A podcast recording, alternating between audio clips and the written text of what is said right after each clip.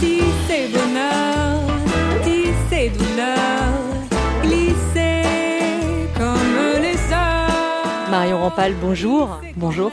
Votre nouveau disque, euh, sorti il y a quelques mois, s'intitule Tisser. Euh, C'est une référence au mariage euh, des musiques que vous chantez, parce qu'on peut entendre du blues, de la chanson, du, du maloya ou même de la musique cajun. C'est une référence à ses influences. Si on entend ces musiques, c'est vraiment en hommage, peut-être en conversation avec elle. Il y avait cette idée-là, il y avait aussi l'idée de tisser les périodes de la vie, les âges. Moi, j'ai eu 40 ans, j'ai perdu mes grands-parents tous d'un coup. Ma fille euh, grandit. Euh, J'avais aussi envie de rassembler comme ça des âges de la vie euh, en arrivant vers le milieu de ma vie à moi. C'est intéressant que vous parliez d'âge de la vie, parce qu'il y a une chanson qui s'intitule Où sont passées les roses? On pense au poème de Ronsard. On pense à Ronsard et, d'ailleurs euh, il y a une espèce de chapeau à cette chanson. C'était un des refrains qui était Où sont passées les roses que la chanson promet nos envies d'autres choses, les âges tant rêvés.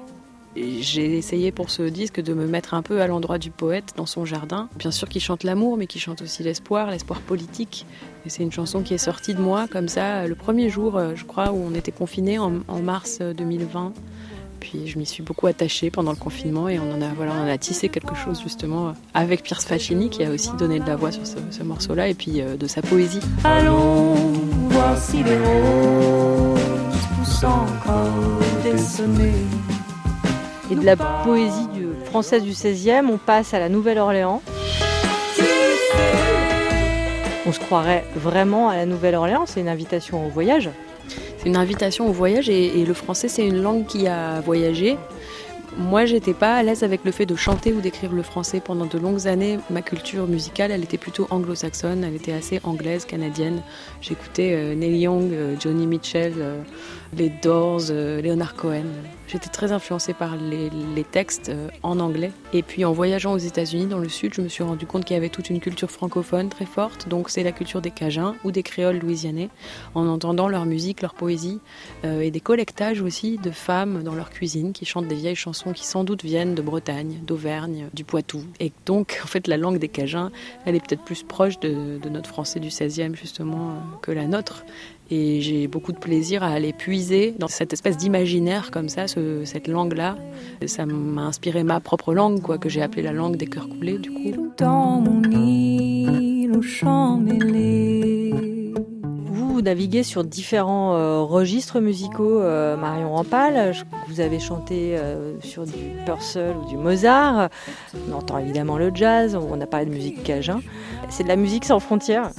C'est un peu de la musique sans frontières, mais il y a un passage qui s'opère euh, par l'existence de ce disque et de ce travail que j'ai commencé donc il y a peut-être deux ou trois ans. Ces musiques que j'avais abordées, que j'avais apprises, chantées, la musique nord-américaine auprès d'Archie Shepp, le jazz très contemporain de création, par exemple au- auprès de Dan Paseo, la musique du cabaret euh, des années 20, tout ça, ça m'a beaucoup nourri. Je suis arrivée à une espèce de rapport, je pense, à la chanson qui me satisfaisait.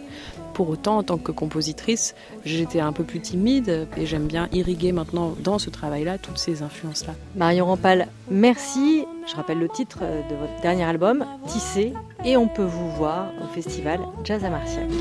C'est ton refrain qui m'a sauvé.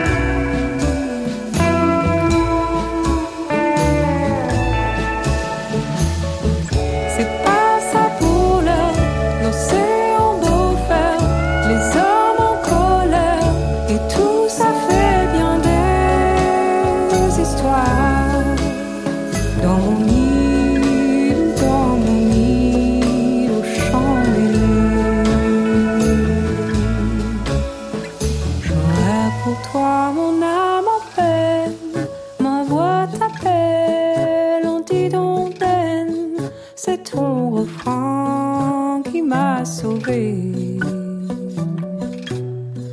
Oh toi,